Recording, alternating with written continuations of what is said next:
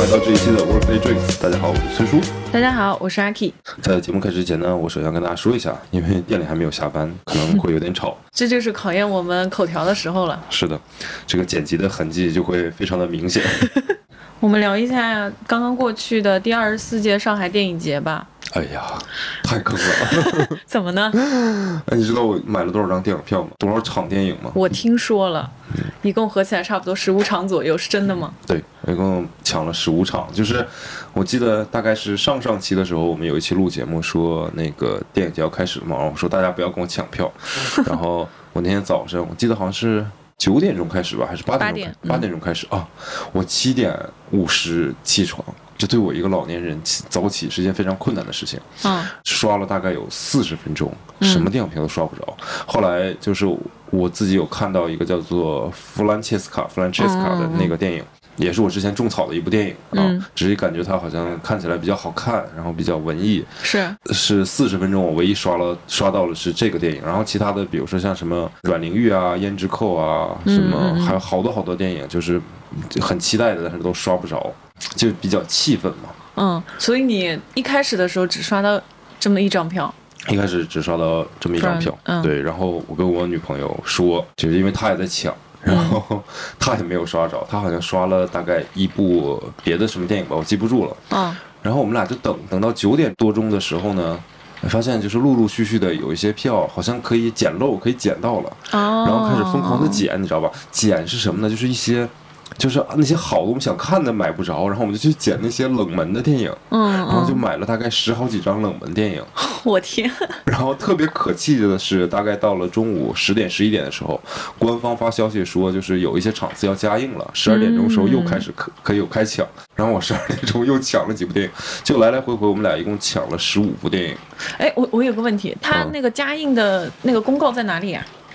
我好像看的是那个微博吧，还是还还是那个就是淘票票来的，忘了，就是 OK，它上面有写。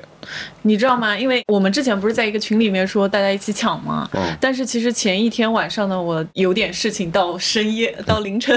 是。然后，所以我早上我特地设置了闹钟，七点五十五，然后七点五十八没起来。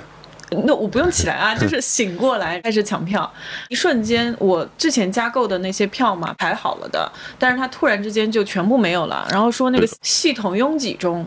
然后我就觉得可能是全都被秒掉了，我当时非常气愤，差不多半睁着眼睛吧，又重新闭了起来，就把手机放到了旁边。我再也没有看到他后续陆续出的这些消息。但是后来你们在群里面说，就是好像可以，对，可以，对，可以加印之类的。后来我又去抢了几张票，我没有你们抢的多，我一共看了四场电影。我等一下再跟大家说这四场电影，我想先听完你的故事。就十五场是这样的，就是其实买了好多，就是非常非常冷门的电影，然后以至于，比如说我们抢了一些周日和周六早上九点钟的那种电影，就是起不来。嗯嗯。还有几个就是非常非常难看的电影。还有就是，我们还抢到了就是场次重叠的，然后我跟你说嘛，就是同一时间的，我说阿 K 你要不要去看？我跟你们说这个人有多夸张，就是他第一天的时候打一个电话问我说，呃，阿 K 你要不要看那个叫什么女王号之类的啊？对对对，非洲女王号，大概跟我讲了一下在哪里、时间、地点之类的。我说，嗯，我赶不上，时间不合适。说行。第二天，阿 K 你要不要看非洲女王号？你是多营销不出去啊你？我忘了，我忘了，我太忙了。十五场电影里面，可能非常可惜，有一半可能都没来得及去看啊。对，一部分我们卖掉了。一部分就是睡过去，早上没起来。哦，然后有一些晚上就就我这边太忙了，或者他那边太忙了，我们就没有来得及去看。嗯，挺可惜的。我们就觉得，而且电影节的票发现特别贵，最便宜的也要九十块，贵的我有买的就是一百三四十块钱一张的，就是那种。嗯嗯。所以我觉得，哎呀，好浪费啊，特别没错，而且比往年的也贵了十块、二十块之类的。对的，还是有一些就是印象比较深刻的吧。来来来，重点来了。我这边其实我在就是买完电影票之后，我首先我们做了一个 Excel 时间，呃哪一天，然后是哪一场？因为我后来发现什么呢？比如说，你比如说六月十一号那天，我其实有三场，场与场之间仅间隔大概四十到五十分钟，我们要从 A 电影院赶到 B 电影院，没错，B 电影院看完再赶到 C 电影院。然后这个是从下午，你看六月十一号那个就三场连一起，是从下午的三点三十开始第一场，嗯，然后最后一场结束是十一点二十二。嗯，你知道现在是疫情期间嘛，然后你是不允许喝水啊、吃东西的没。错，哎呦我的天呐，我真是疯了我！我为什么要这么折磨自己专业影评人也不过如此了。啊？然后你知道我们怎么做的吗？像六月十一号这个，我其实有三场：忧国车站、惬意的夜晚，还有新干线爆炸案。嗯同时还有个撞车的叫《美好的世界》，嗯嗯，嗯那个就没去看嘛。忧国车站看完之后，第二场惬意的夜晚那个就不去了，就直接放弃那张票了。就是我忘了当时是送朋友了，还是挂在网上卖掉了。嗯，对，然后才去赶的就是第三场新干线爆炸案。我觉得像这几部电影，像《忧国车站》还有《新干线爆炸案》都还 OK，算中规中矩的一个老电影。如果你拿正常的商业片、故事片的角度看的话，可能多多少少有点无聊或者不够刺激。嗯对。但是如果你维度稍微高一点嘛，别那么苛刻嘛。新干线爆炸案讲的就是日本的新干线列车，然后有人去上面装了炸弹，这样一个比较紧张刺激的故事。这个是一个真实事件改编还是哎，好问题哎，我也忘记了。应 OK？应该不是，应该不是真实事件改编的。对，然后《忧国车站》其实是一个有点像这个男人来自地球，你看过那个电影吗？嗯，看过。他其实就是在一个房间里面，警察审问是嫌犯，一直在审问、审问、审问，然后最后故事的结局其实是这个人不是嫌犯，这个地方也不是警察局，这个地方是天堂。这个人是死了，但是他一直没办法接受自己自杀的这件事情，他有非常多的遗憾和悔恨，就在中间的大量的对白当中抽丝剥茧一样，然后逐渐逐渐摸清了整个故事的脉络，还是挺有趣的一部电影吧。但是你要耐下心来去看。然后我还看了哦，特别牛，早上九点钟起来了，周日看了弗兰西斯卡，哇、这个电影 那是相当哇塞了。是不是很慢？节奏超级慢，你知道他是早上九点一直到中午的十一点四十八，嗯我觉得电影院特别夸张。你想三个小时电影，你好不好四十五分钟给大家休息十分钟，只是上个厕所干嘛的，并没有。并没有。我先说这个电影本身吧，它是一个西班牙电影，有点像那种就是欧洲的古老的话剧，嗯他们只是在实景演出一个话剧，一个摄像机把他们记录下来。这里面最夸张的部分呢，就是它没有正反打的切换镜头，就比如说咱们俩在面对面的聊天，对吧？它是特写镜头切你聊一遍，我这边对白跟上，然后在特写镜头一边切我，就是同样一个一段对白，我要听两遍，没有剪辑的正反打，这是因为当时的技术不行我吗？觉得不是吧？真不是，我莫名其妙还要，开个会，不就整个都会了？啊，这，我这部电影我不看别的了，嗯，每个人聊一遍，还好他都是两个人，最多三个人的对白，他不是所有都没有正反打。哦，对，两个人有的时候是切远一景，就是两个人都可以在一个画面当中，他就不用了。这不行了吗就？是他他他他他特写的时候，他是真狠啊！他是再来一遍，就有点像我小时候看那个《西游记后传》，你看过那个电视剧吗？啊，没有。就那那个特效极其夸张，然后所有东西放三遍，就就感觉很厉害的特效一样。电影剧情也还 OK 吧，有点像西班牙版的《牡丹亭》，整个故事大概就是类似这种事儿。真的吗？嗯，主人公有两个好朋友，一个是有钱人，一个是呢善于写作的一个相对来讲有文化的文人。嗯对，然后呢，他们喜欢上一个姑娘，这姑娘呢跟这个有钱人在一起了，但这嗯姑娘呢跟文化人写信。这俩男的本来是好朋友，但这文化人呢就有一天呢可能看到这个信了，他未婚妻嘛，然后就觉得啊你背叛了我，没有像之前那么爱你了。然后但其实那两个人啥事儿也没有。嗯，然后这个女的呢就郁郁而终，就虽然结婚了，这男的也冷落她不理她，每天就是从工作完了回到家之后，他又骑马然后去另外的一个地方，就是从来也不回来住这样的。女的逐渐生病了，死了。这两个好朋友吧，就算是就是有了一个在这个葬礼上的见面的机会，来讲清楚了这件事情。男的非常的羞愧，然后呢也郁郁而终了，影片就结束了。我还真是就是操不了这份心呐，三个小时天替他们这个操心。但是影片有一些我觉得非常实验性的方式啊，除了这个没有正反打，一一切东西都来两遍以外啊，对，还有一些比较有意思的，比如说。你很明显的感感受到，就虽然你听不到导演说那声咔，画面开始了，所有演员是停滞大概两秒开始说话，就剪辑的非常的不顺畅，东西的摆放的位置特别像一个古典的油画，大家基本上是身体不动的，手和头可能有轻微的动作，但整个人的位置是固定卡死的。就因为我看这电影已经看到神游了嘛，就我发现哦，我说这也是算是就是因为每个画面相对来讲布置的还都挺用心的吧，虽然也没有像我们现在看的那种比较喜欢的，比如说布达佩斯大饭店这种，就是看起来那么亮丽，那么那什么，对，嗯，对，但是它有一种就是古典油画的美。另外，它里面的服装造型，就是我看这个电影本来的原因，其实为了看里面的服装，欧洲的就是那种宫廷的服装啊，包括就是所谓的西装啊，或者更老式的那种大的礼服啊什么的，蛮多的，挺好看的。反正这个电影也还行，三个小时，对，我觉得这种电影就是真的不适合自己在家里面找来看。我根本看不下去，真的。嗯这部电影我能看半年，真的五分钟能睡着一次。但是在电影院不吃不喝，我也没睡着，并且电影院鸦雀无声。素质超高，而且我去的那个电影院叫宜山电影院吧，还叫什么的？啊，我知道那个，反正在此特殊点名一下这个电影院，它的座椅反人性，这个座椅是九十度角直的靠背，你知道吗？而且不能向后就是调节调节，对，他也他也躺不下去。那个电影院人超级多，所有人都坐着笔挺，没有一个人说话。真渴！我大概嗯也是到了两个多小时之后，才突然听到一声鼾声，终于有一个大哥睡着了。你知道，就是在电影节的时候，有另外一个话题，就是大家的观影素质都真是非常的高的。多数情况下，比如说看完这个电影之后，都会等字幕出完，然后大家会鼓掌。哦影片当中尽量的大家不会去说话呀，或者说那个用手机啊干嘛的。出现这种情况，哇！那是会大声喝止的，真的就是其他的就是场次的普通电影是没有遇到就这种情况的，对吧？你顶多就两个人就微刺一下，在这儿就是特别的义正言辞，把嘴给我闭上，真的。不要玩手机。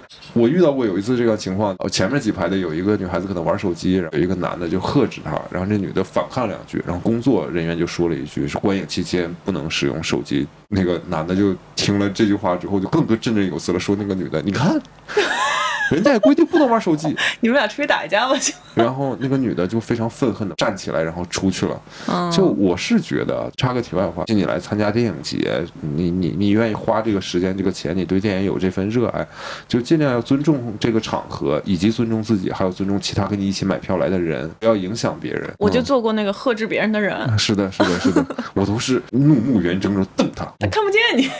看得见。有一次，我记得是看《新干线爆炸案》，也是第一天的那个晚上嘛。我旁边的一对夫妻一直在聊，尤其是影片的后半程，聊得超级的起劲儿。我瞪他已经没有用了，嗯，然后我就拿手机晃他俩，就是我不是就是拿闪光灯晃他，我只是把就屏幕调亮、调暗，来回摁。但是我那个手机不是对着我，是对着他俩，嗯，我就想让他引起他俩的注意，结果呢？他俩也没有注意到我，依然聊得非常欢。你只能用语言。我看的其中有个电影嘛，然后我旁边也是坐了一对 couple，从头聊到尾，也没有聊到尾，因为那部电影呢，其实我没有看完，我提前了半个小时就出去了。嗯啊，我也是不太尊重那个电影，但是 是里面有个故事啊。我先说我怎么跟他们说的，他们坐我旁边嘛，声音很小，但是你还是能够听见。首先是觉得这个电影这么烂，没有什么好讨论的点，我就听一听。然后其次的话，我就觉得还是蛮吵的，我就跟他们说，我说你们可以不要讲话吗？然后或者声音小点吗？他们也蛮识趣的，而且我们当时那个位子没有坐满，他后来还换到了，就是跟我隔了中间隔了一个座位，但是后来他们也没有坚持到最后了，对比我走的早。那个电影行，你要是走他俩前面，还说人家，我跟你说，我就得撑到他们走。不是哪部电影啊？就是你你还中途愤而离场，我跟你说，这电影真的太烂了。如果这次上影节有跟我一起看这部电影的朋友啊，我们能好好的吐槽一下。这部电影叫《莱拉在海法》，这个是一个以色列的电影，嗯本身呢时长也不长吧，差不多一个半小时，特别小众。然后它的整个的风格、氛围感大于内容、故事线，你可以说有点意识流，也不是非常的美。这部电影呢，是我跟我妈去看的。老太太受不了了吧？一开始呢，我妈来这个电影节之前，她其实没有告诉我，我就提前买票了。当时我只买了一张票。我觉得这种电影节的时候，你除了看那些 4K 修复版的经典电影之外，还是可以去看一些平时不太看到的那些国家的一些片子，因为他们可能反映当地的政治啊、人文啊，还有一系列，比如说现在年轻人在想什么啊这些东西，我就很感兴趣嘛。嗯，我也很有自知之明，我知道这种电影应该约不到朋友去看的。结果呢，我妈来了，我还特地上闲鱼闲了一张票给我妈妈。我们是坐在一排上面，但并不是挨着坐的。嗯，这一点非常重要。电影的前五分钟就开始 make love 了，然后当时我就整个人非常的尴尬。我本来心里就很忐忑，我也没有做什么 research，而且我是。花了大力气去说服我妈陪我看电影的，她本身也不是很高兴吧。我拉她看电影，我就说上影节嘛，参加一下，是不是重在参与？好嘛，给我妈带过去了。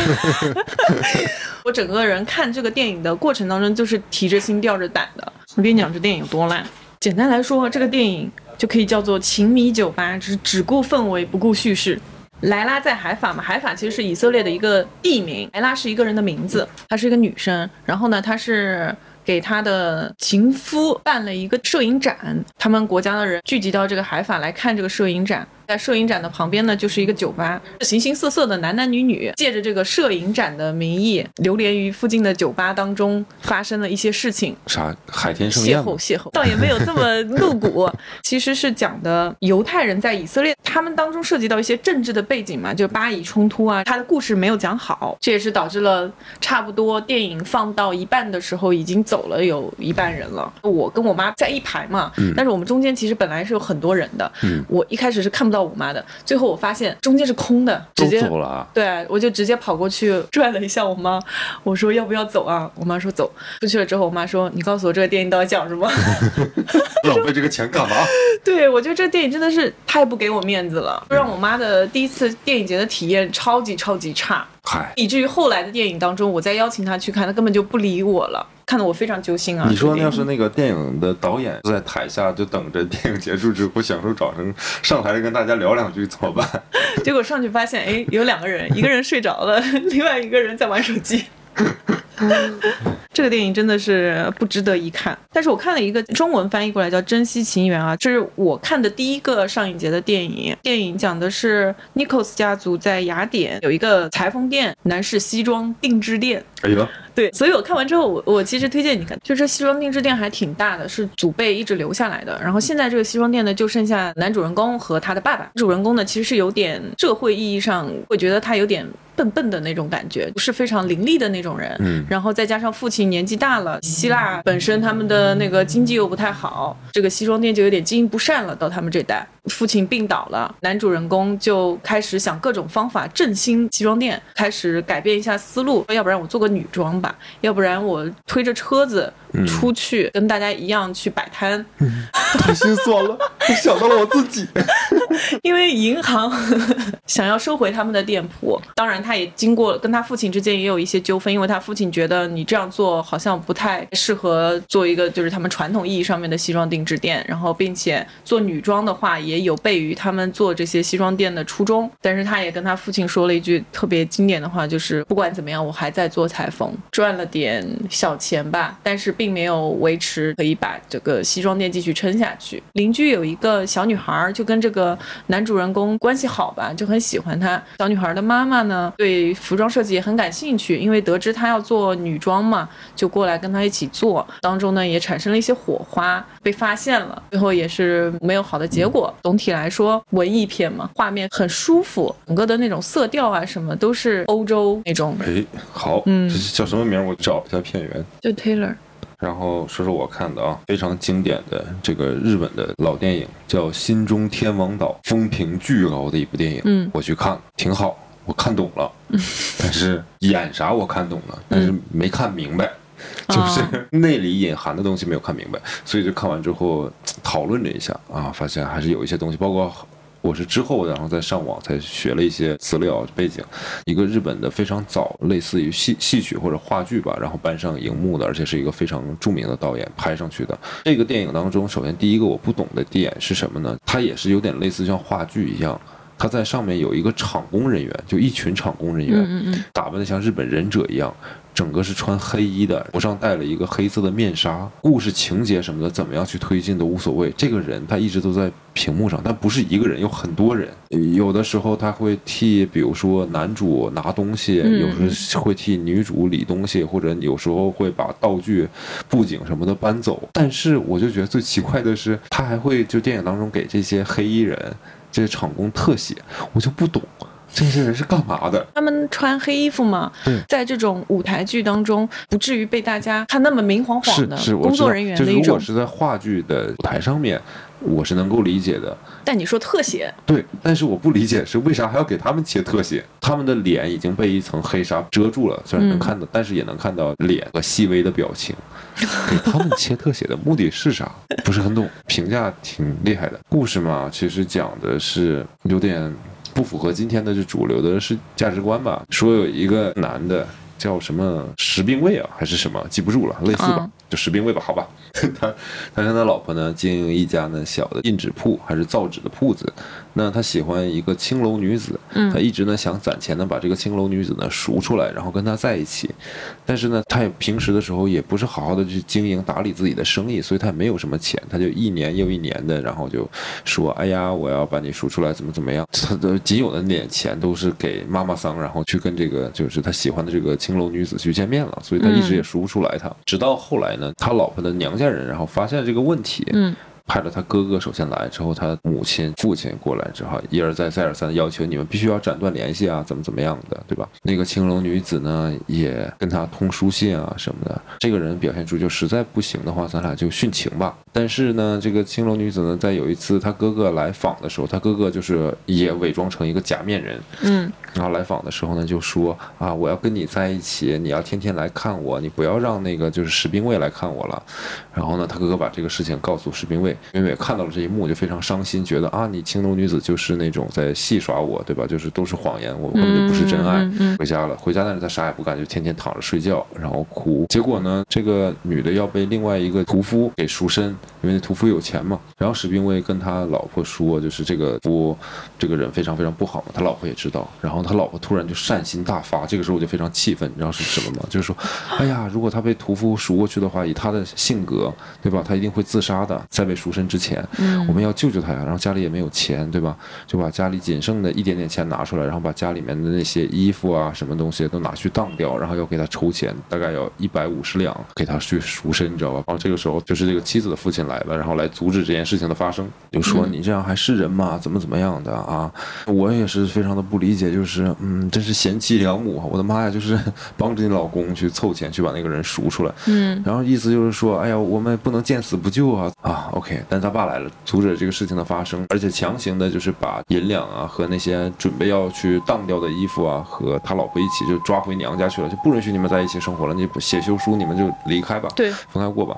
那这个男的呢就非常痛苦，然后呢去青楼了，去找这个女的，偷偷的，然后在窗户旁边说你出来，然后两个人就私奔了，跑了很远，但是呢，他们也都是非常文弱的人吧，累的不行了，然后到了一块墓地，展开了就是那种天地之合之势，啊 在在在坟墓当中，，OK，我觉得特别惊悚的是，就是我之前提到那个黑衣人，嗯。一直在旁边瞅，在在旁边看着，你知道盯着，嗯，哎呦，挺诡异的。事情结束之后呢，决定要殉情，然后这个男的呢就一剑刺死了这个女的，跑到一棵树上去上吊。上吊的时候呢，旁边有十几个这种黑衣人，帮他递绳子、递绳子，垒砖头的垒砖头对，开始切远景就结束了。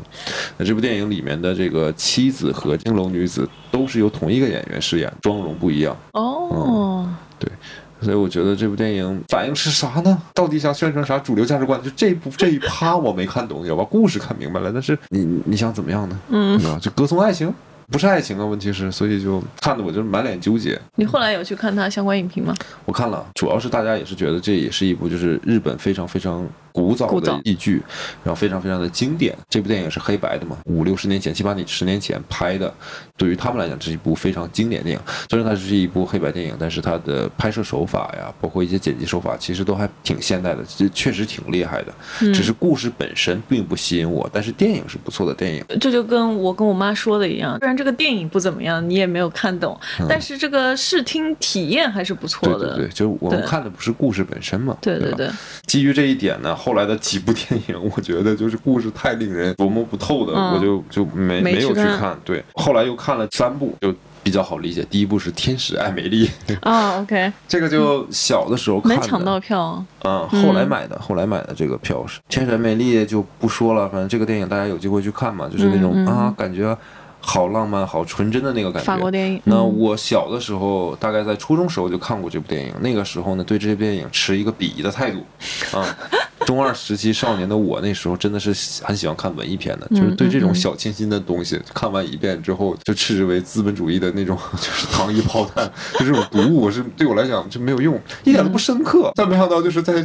这次电影节的洗礼当中，我反而觉得他特别好，特别优秀，你知道吗？可能不是电影节的洗礼，也有可能是你到年纪了。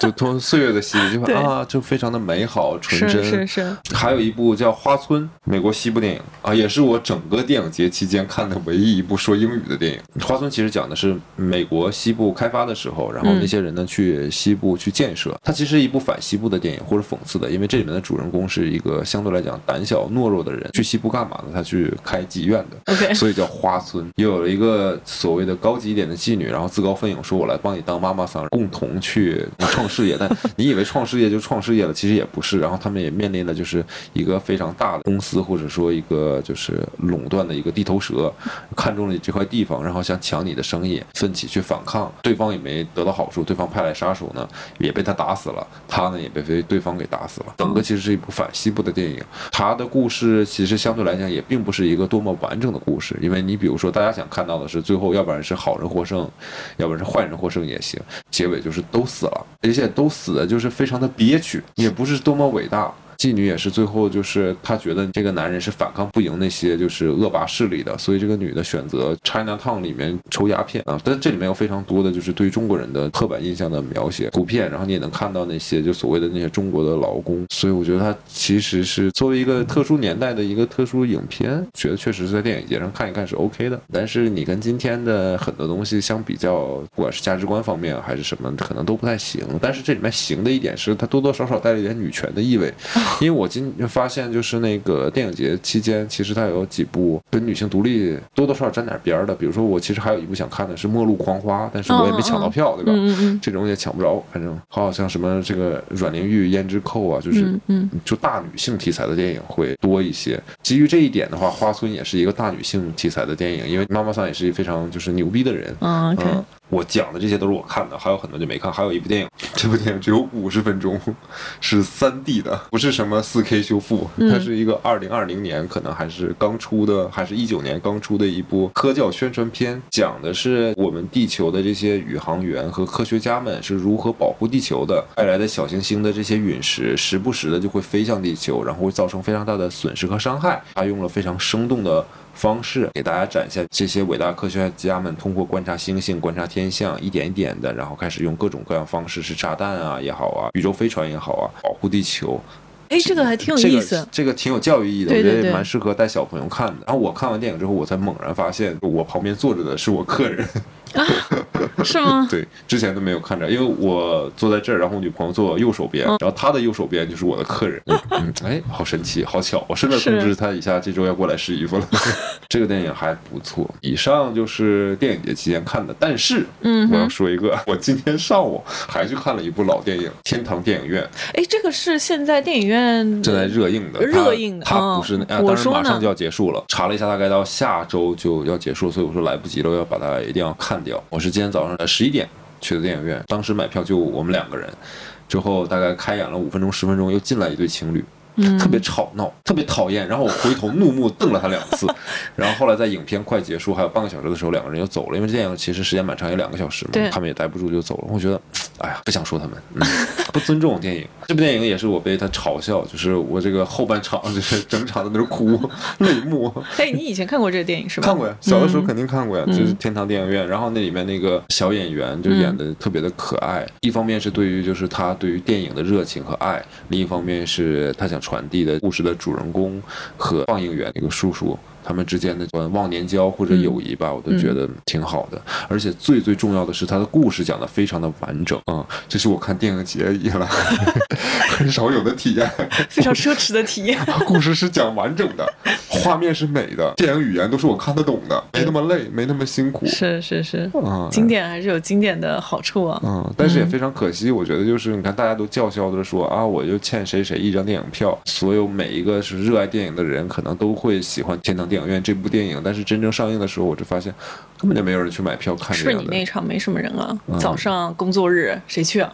好吧，那我看了别的场子，其实人也不多。是啊，嗯，后来讲我，你前面讲到那个阮玲玉嘛，嗯哎，我买到了两张票，是但是我这次上影节，我觉得我真的整个大失误。这个电影我应该跟我妈去看的，我邀请了一个外国的朋友 跟我一起看这部电影。好的。他就问了我一个问题，他说：“请问有英文字幕吗？”我说：“ 肯定有。”中国电影节怎么可能有英文字幕？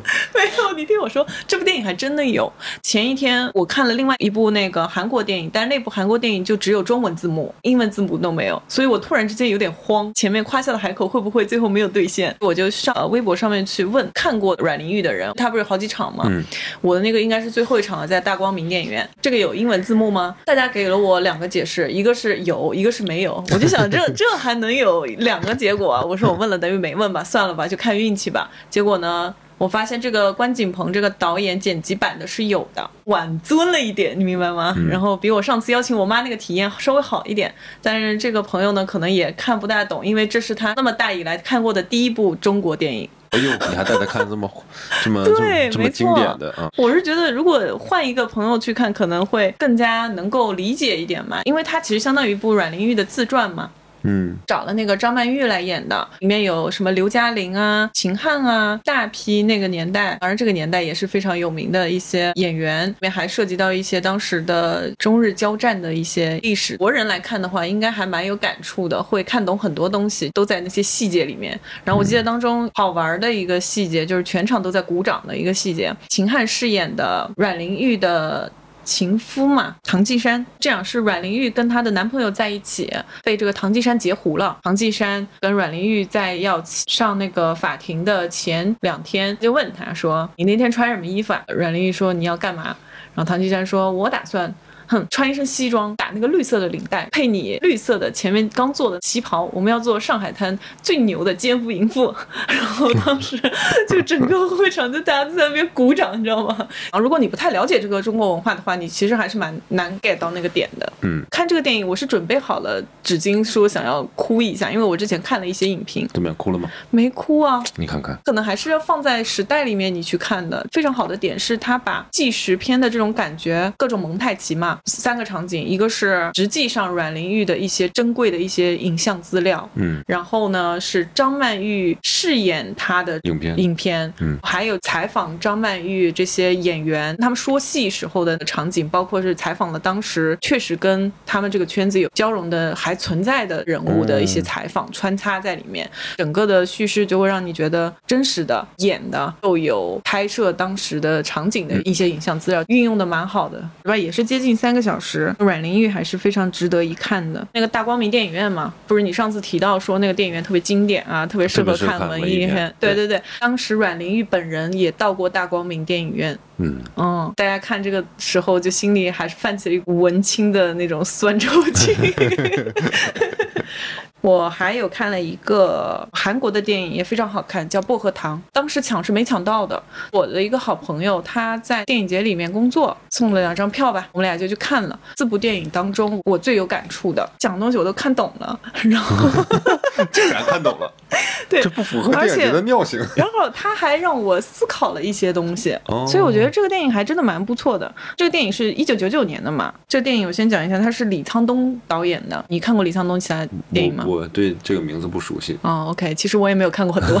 嗯，对，李导演他其实是写过一些小说的。整个的这部影片有一些那种诗的感觉，分了七个篇章，整体采用的是一种倒叙的手法。你一开始看这个影片开场的时候，这个金永浩他去参加一个同学聚会，就发现大家都很中年男女，开开心心的嗑瓜子啊，聊聊天啊，唱唱卡拉 OK 啊。金永浩就非常的不正常的感觉，精神是涣散的，举止是疯癫的，在那个聚会上面奔跑嘶吼。在一个铁轨旁边嘛，所以他就跳上那个铁轨。火车呼啸而来的时候，他张开双臂说了一句：“我我想回到过去。”整个影片就以铁轨慢慢的往前行驶，时间倒流的那种叙述方式，每一个节点讲了一个小故事，一个小故事，这样回述了为什么金永浩会变成今天这个样子。倒叙是一个很让人悲伤的一个叙事手法，因为往往你一开始看到了悲伤的结局之后，你不会有太大的感触，你就觉得哦。这个人死了，或者是哦，这个人生意失败了。时间越往前走，去看到了那些细节，时不时的会有一种被击中的感觉。哇，原来他是这样子，哇，原来是经历了这个事情。嗯，就是逐渐的人物形象丰满起来，对吧？对对对然后你你更贴近、更了解这个人物，但是你首先知道第一件事情，这人已经死了，对对对。然后你才开始去了解这个人。一开始的时候还是一个正常青年，跟那个初恋呢好了没几年吧，他就被征兵去当兵了。这段经历就让他损伤了一条腿，并且他不小心错杀了一个女学生，跟他的初恋长得巨像。他有把这个幻象联系在一起，初恋就会一直给他写信，里面都会寄一个薄荷糖，因为他那女朋友在糖纸厂里面工作，但是他都没有给他女朋友回信。然后他出来之后呢，就在一个镇上面就开始工作啦，就一直没找他的前女友，做警察，非常的不适应。当时他女朋友就找上门来了，说想要跟他在一起，但是他拒绝了。以一种非常卑鄙的方法拒绝了，然后跟另外一个女生在一起了。当着他女朋友的面，哦，嗯，对，然后跟另外一个女生在一起了。哦，对，也没有那么直接，但是有一点点这个意思。初恋就非常伤心的走了，调戏的那个女生呢，就成为了他的老婆。他的警察事业呢，也是每天在混日子吧。从一开始对那个犯人还客客气气的，变成了一个举止非常暴力，然后也整天花天酒地的在外面七搞八搞的，自己做点小生意。正常的小康家庭嘛，有狗有孩子，然后有老婆。后来又经历了生意失败，合伙人卷钱跑了，跟他老婆的关系也彻底的破裂了，有一个人流浪在外。这就是他简单而又平庸的人生。你感觉好像他是可以有很多选择的，却没有好好的珍惜每个阶段的选择，又是有由来的。你细细的去想，好像他把他初恋拒绝。我当时会想说，你初恋明明是可以跟你在一起的，他来找你的时候，你完全可以答应他，并且你心里面就是有他的，你为什么要跟他分开？但是后来我会发现。好像都是情有可原的，无意间杀死了那个女学生嘛。这件事情其实对他的打击是非常大的，是有点 PTSD 的，就是他对美好的东西是有点不敢，并且觉得自己不配，玷污了这种美好的东西的那种心态。呃，面对初恋来寻找他，他也觉得自己沾满污秽的手，并不值得去拥有这么美好的感情，本能的去拒绝，导致他整个人生都非常的，我不能说失败吧，走向非常不好，还是蛮能给人一些启发的。不错不错不错。那以上这些就是我们现在这个电影节看到电影喽。经典老电影抢不到的话，真的可以去看一些比较小众的。基本上不会在荧幕上面再出现第二次，或者是你绝对不会在网上去找来看的那些电影。嗯，之前说看不懂的，像《雷拉在海法》之类的，也是会反映当地的一些政治啊，或者是青年面貌啊、内涵和主题的。包括你提到的那个日本电影是黑白当中不明所以的一些东西，其实如果放到他们当时的政治环境当中，或者是这个历史的那个时间点的话，也许就能够去明白，因为我们不太了解那段背景。是的，是的。对，但是我都坚持看完了，并且中场没有睡着过，也没有玩手机，挺挺的坐在那儿看完了。主要是我妈在那，我实在是心里面有有阴影，你知道吗？然后我其实还有另外一个引申的一些想法哈，嗯第一个是我其实一直在想，为什么我们中国没有那种就是艺术院线呢？就专门去放一些非商业性的片子。你像这次电影节当中，其实嗯有蛮多的就是电影院都是很好的那个电影院，跟其他的那种商业性电影院可能不太相似。嗯还有两层的那种观影的体验，对，然后厅也特别特别大。当然也有一些就是不坐起来很不舒服，比如说座位之间前后排之间距离特别的窄，然后我嗯个子不是高嘛，我坐下来之后我的脚基本上就是没有活动的余地，然后三个小时嗯我难免不要动一动脚，但一动就可能踢到前面的人，很尴尬。那如果它是一个一个半小时的那种好莱坞大片，我觉得也 OK。看三个小时的艺术院线，如果是这种座椅距离的话，你真的是很不舒服。所以我在想，也有很多人可能会喜欢吧，一些就是艺术电影什么的，是不是可以有一些专门的一些艺术院线？大城市，比如像上海这种，可能多几个；小城市可能只有一个，专门放一些老片子也好啊，或者什么样的也好。你想说，这些院线出来喊说我要赚钱的，你可以卖贵一点吧，嗯，啊，但卖贵一点，可能大家也看不起。是有很多那种线下组织租一个场地，邀请大家一起来看一部最近时下比较火的，或者是以前经典的一些电影，还是蛮文艺的。有这样的活动，哎，不错有。些甚至是免费的。嗯我知道有扎克施奈德版《正义者联盟》，大家是组团去包电影院去看的。那是真的好看，看完了我看完了，每个英雄都发挥很大的作用。前后的故事都讲的缘起啊，讲的也挺完整的，对，然后也不会很突兀。嗯而且海王好帅啊！太帅了，我我我可喜欢他了。嗯，我还是比较喜欢古典英雄的方向的。发现他们站队的时候，古典的神族是站在一边的，就海王永远是跟 Wonder Woman 是站在一起的，但是超人，然后这边就是闪电侠、蝙蝠侠。还有钢骨呢，对，钢骨也是属于现代的，我就发现神族的那个气质真的是跟 现代的气质完全不一样，我的那个画风很不一样，超？人气质不更不一样吗？超人这个啊，是吧？胸肌是吗？对，胸胸肌外露啊。对对对，看那个画风我都觉得极度舒适。扎克史奈德版的这个《正义者联盟》最大的一个好处是，他把故事讲完整了，而不像就是之前的那个尾灯版本的超人一己之力可以打赢。在这一版本，就是每个人都发挥了非常重要的作用，尤其闪电侠他逆转时空，嗯是是是然后才能带来这居些东西。然还有这个能力，只要跑得快，对。但说实话，我觉得海王还是稍微的作用小了那么一，点有。点弱鸡。啊对对对对对 毕竟也没什么水里的戏。对，跟大家比起来，他还是稍微的弱了一点，但是对他的外形足以碾压一切。嗯嗯，真的是太帅了，很值得去看的。好了嗯，度过了这个愉快的上海电影节之后，又陷入了新一波的剧荒，好像也没有什么电影了。我最近在看那个电视剧《Why Woman Kill》，哦，，对，第二季现在出了好吗？三四集吧，嗯没有第一季好。嗯，嗯，但是我看的还挺津津有味的，画风啊，整个的就还感觉还不错，因为是比较古典的嘛，色彩非常鲜艳。感觉，对，吧？还是那个感觉，还是原来的配方。可以看一下的。对对对我对剧情其实也没有什么特别高的要求。我之前是比较期待那个《爱死机器人》的，本身是 OK 的，但是跟第一季比较的那种，就是够热血、够暴力、够那啥那啥，是不够的。那啥那啥，其实这这这一季整体看起来，老少咸宜、合家欢嘛，就是那种感觉。平庸，没有让你在脑中有那种而且啊也没有那种感觉，就是哇，这个脑洞好大，啊，哇，对对这个对对对，好酷啊！对对对那个。没有，迪士尼怎么的接手 爱死机器人了吗？哎，你还别说，迪士尼呃，他们拍故事还挺好的。太主旋律了的感觉，就是太主流价值观了。对，而且我当时其实想的是，这个《爱死机器人》其实它虽然比第一季要差嘛，但是我觉得用这种 CG 的技术去讲好一个故事，并且还要脑洞非常大，把整个画面都穿插进来，我觉得这个难度也是非常，而且它的时间每一集都非常短嘛。嗯，这样一想的话，我就可以稍微有点原谅他。但还是说嗯嗯《爱死》第一部真的是神作。真的，嗯你最喜欢哪一集？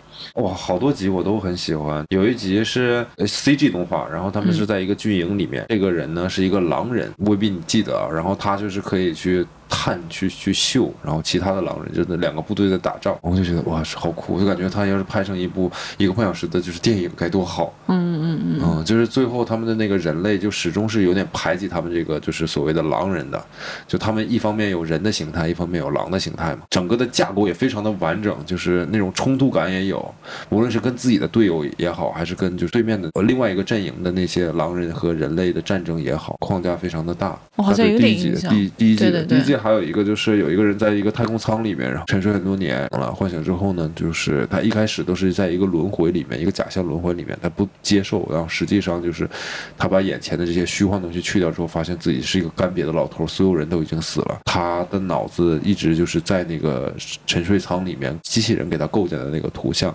好像还很鲜活，还怎么样？然后现实是好像地球已经毁灭了，他们也没有食物了，他们就是在这飘着，然后就类似于一个让他躺着给他一绝望嗯个安乐死的一个一个状态，我觉得嗯哇，看完之后都语文学都不好，不知道怎么去形容这个感觉。牛逼！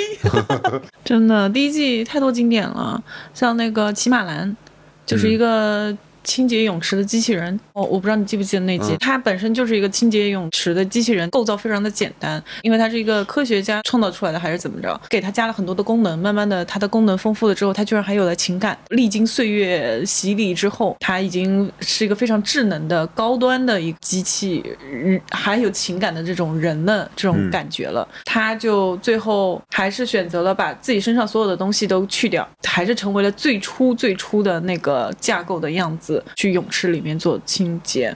我也记得不是非常清了，但是当时我看哭了。哦嗯，，就是一种坚持初心吧，不管你变成什么高端样子，你这你这中文能力，你怎么不说曾经沧海难为水呢？跟这有什么关系？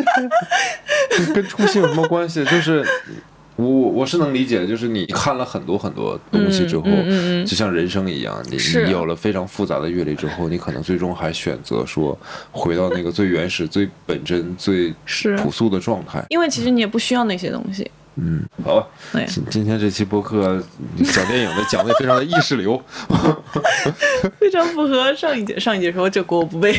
哎，一整个是意识流形态的。然后，哎，上两节的闭幕式其实就在我店旁边的那个上汽的文化广场，居然是可以不是购票，是可以就是在网上注册申请的，你就可以去现场当观众去看的，开闭幕式哟。哦，真的吗？我们都不知道。嗯我，真不知道，我以为是邀请制的。哎呀，好像一个中国电影还获了电影节的奖。哦，是什么东北虎吧？还是哎，对对对，那个没看反响蛮高的。等过一段时间应该会上映。嗯我其实特别想看《钢的琴》哦，那个抢不到啦。啊，真抢不到。嗯，哎呦，我特别遗憾这部电影。那当年上映的时候，我怎么就没去电影院看呢？还是上映了吗？这部电影？反正我不是在影院看的。嗯，我也找机会去看一下国产的电影里面这种就文艺片里面，这是非常好的。嗯，嗯，而且还是个东北那种背景，那演员也都是东北演员啊，是这跟东北没什么关系，完全是我的 区域的狭隘的自豪。而且我觉得很多电影，就是我们像看有些经典电影。以前也看过，几年前、十几年前、二十年前啊，尤其像比如说《天使爱美丽》，天堂电影院，我基本上呃，特利斯十五年前看的，中间就没有再看过这部电影。然后你再看的话，你很多情节也是遗忘的，或者说你小的时候的理解和认知跟今天是不一样的。我其实印象比较深的是什么呢？就是《天使艾米丽》的那部电影，我在没有看就重新这次电影节看之前，我脑子里面最深的是一个非常不重要的画面，是那个艾米丽在看天上的那些云彩，然后变成了各种各样的可爱的图案。嗯就她妈妈给她一个照相机，她就去拍这些东西。你比我强。画面是他让那个小伙子去一个公园里面，按照他的线索去找他。这个是我小的时候记忆的非常深的，可能那个时候是我也是一个童真的小朋友，就对那些很童真、很美好的画面印象很深。我今天看到的就是不是那些东西，我今天看到的是那天我跟悠悠去聊这个问题，就是说为什么《天使爱美丽》当中就是要出现那么多跟就是色情相关的元素，跟性相，关的元素？你知道吗？我前面就想说，留在我脑海里面的印象，为啥是男生趴在他的身上，他面无表情的对，然后对，好像 make love？对，然后他说这一时间整个巴黎有多少个人，然后女人同时达到了高潮，嗯，包括后面就是他喜欢的那个小伙子，他是在一家色情录影带工作的，然后还卖一些就是那种脱衣舞啊，然后有那个一些器具的销售啊什么的。如果你把这些东西拿掉，比如说小伙子是在一家正常音像店。是不是也成立呢？我后来想通了，我我自己找到了一个解答，怎么呢？就是这个电影，我不知道你记不记得，最后这个小伙子找到了艾米丽，然后呢跟艾米丽去表白，艾米丽也看到了他，笑得很开心，人就这样见面了，拥抱在一起，然后就亲吻上床了。如果前面没有这些关于性的描写和铺陈的话，你会觉得很奇怪。嗯，就是有了这些，你反而觉得这好像就像对于他们来，对于法国人或者对于这部电影的整个道德感来讲，好像他那个水准拿的就不是非常的保守。对。对吧？所以之前很多画面当中，就是都出现大量的略带色情的镜头，包括他们对于性方面的那个认知，好像也就是说，哎，我喜欢你，我爱你，所以我们第一眼见面，我们是连话都没有讲就可以接吻做亲密的事情。对，，嗯，可能这些是需要去导演一步一步在这个氛围感当中去铺陈的，叠加。让让我们觉得好像这件事情不突兀，而且还觉得是挺美好的。而你看完电影之后，你也不会觉得说太怎么样，不会介意于说，哎，男女主人公怎么就是影片的结尾当中，最后就是正式的第一次见面，怎么上来直接就那啥，嗯这是不是有点快？嗯，只会介意说，哎，为什么电影里面有那么多色？就之前有很多无聊的没没相关的色情镜头。所以没有一个镜头是多余的，对对对对对，这些其实都是有意义的，有不错有有思考，有思考。是是是推，荐大家就是跟好朋友啊，或者跟男朋友、女朋友一起去看电影，对吧？这样你还可以就是有一个讨论，有一个交流。对对对，可能这是你们的第一个电影节。是我觉得是不是以后就有经验了？就比如说前期抢票的时候，大家他看过很多电影节，我也不知道他怎么就这样呢。比如说两个人要合计一起看电影节，嗯，可以比如说各自先加购物车，加了，因为我们俩当时不在一起，然后他弄他的，我弄弄我的嘛，也对比交叉了，大概没有问题。但是等抢票的时候，哎，啥也买不着，心态崩了。心态崩了之后，就是说就去剪去吧。我们俩是这个心态，嗯，然后就他剪他的，我剪我的，然后也不管这个电影是不是在我们之前的序列里面，有很多其实都不在序列里面。就是我总不能一个电影爷啥也看不着吧，然后就剪了很多没有用的啊。以后有经验了，以后我就去买那个别人不要的票。电影节主要是其实黄牛相对比较少一些，然后很多大家有私下的换票的地方，然后要不然是原价出，要不然是买一送一半价出，或者七折。这可能是被打击过的，你知道吗？有一年电影节《小偷家族》还是什么，是日本的一个电影，美琪大戏院这是一百二嘛，嗯，它炒到了一千多，嚯，一张票。哎，对，今年其实也有，今年有几部就我们不太关注的一些，就是日本的动漫的那个电影，高达啥玩意儿？我靠，炒到两千、四千、六千，在淘宝上我看到了。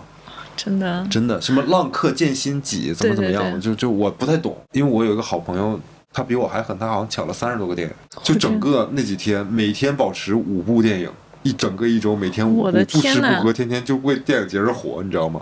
他说他有一个朋友，就他们圈子里的一个朋友，最开始那个抢票就抢浪客剑心，好像是一直点点点点点，狂点那个，买不着，然后系统拥堵啊，不怎么怎么样的，后来发现他买了两百多张，嗯。自己一个人买两百多张啊，那怎么办啊？他们他后来好像是找那个客服啊什么的去去退，因为这这因为系统原因嘛，让他重复购买。不科学。买了两百多张，我是有点夸张。现在就是你不能挑那个好的座位，因为挑好的座位抢不着。后来就瞄准的是第一排边边角角的座位去去刷，还没准能刷着，因为你同时抢好的座位得有好多人。以后就有经验了，发现有很多很多的 bug。然后还有一点就体验不好的是，可能没什么逻辑顺序啊，就是看电影的时候大家都迟到，包括我自己有几场也迟到了，挺影响别人的吧。但迟到，比如说五分钟、十分钟是是我可以理解，没问题。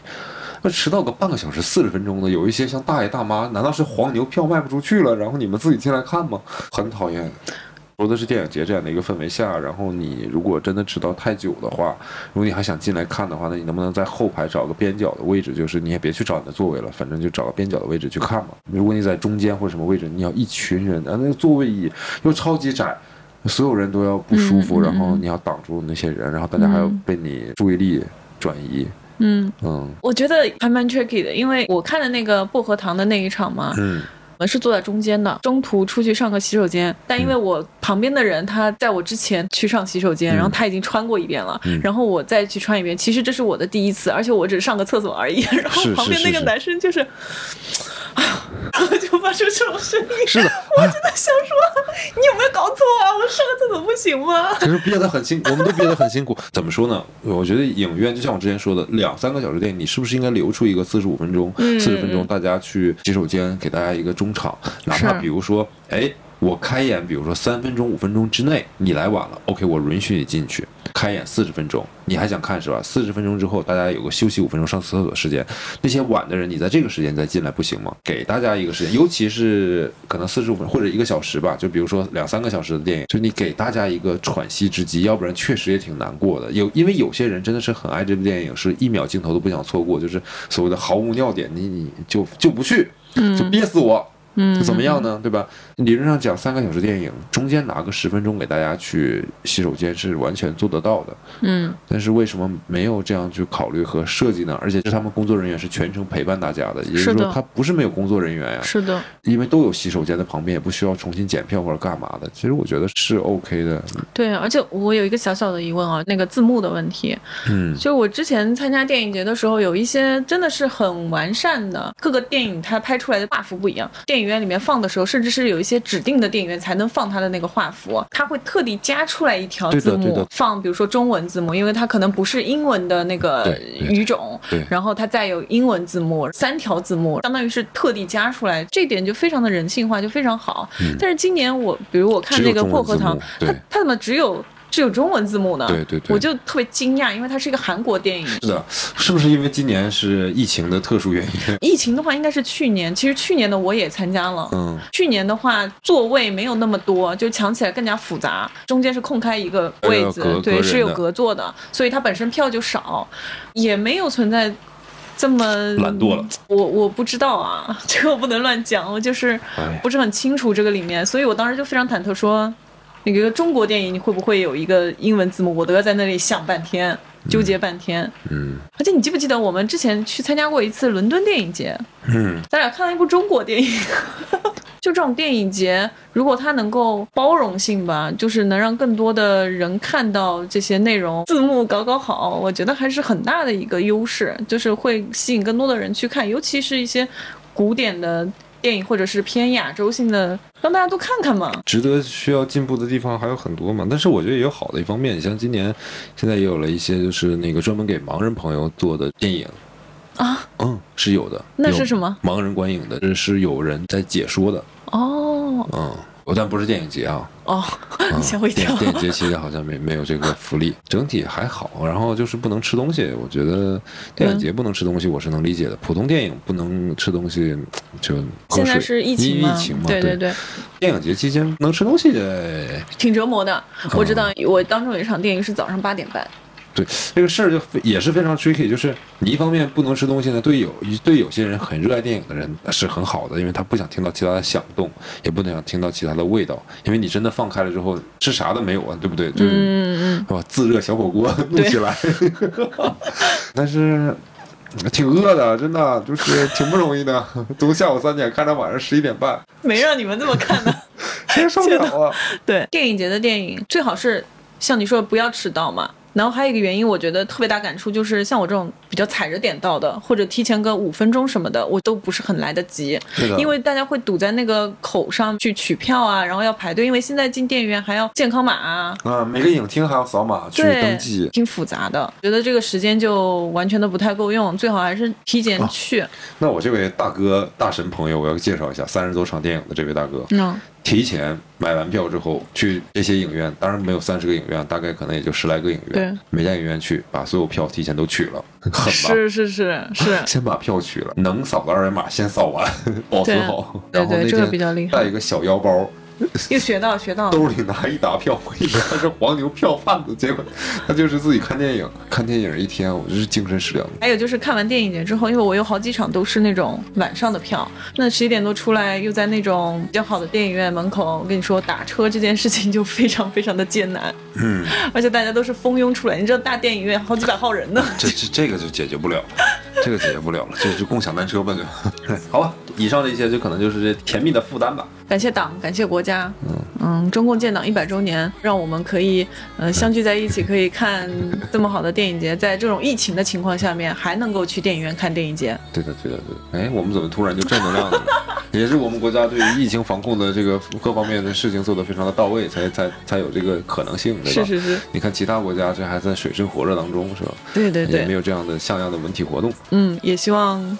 呃全世界的疫情 有所好转。行吧，听到这儿的估计都是死粉儿了，要不是死忠粉儿，就是睡得死死的粉。好了，今天的节目就聊到这儿。嗯嗯嗯，嗯，也欢迎大家分享一下你们在参与电影节或者看电影一些有趣的事情。是今天的电影之旅。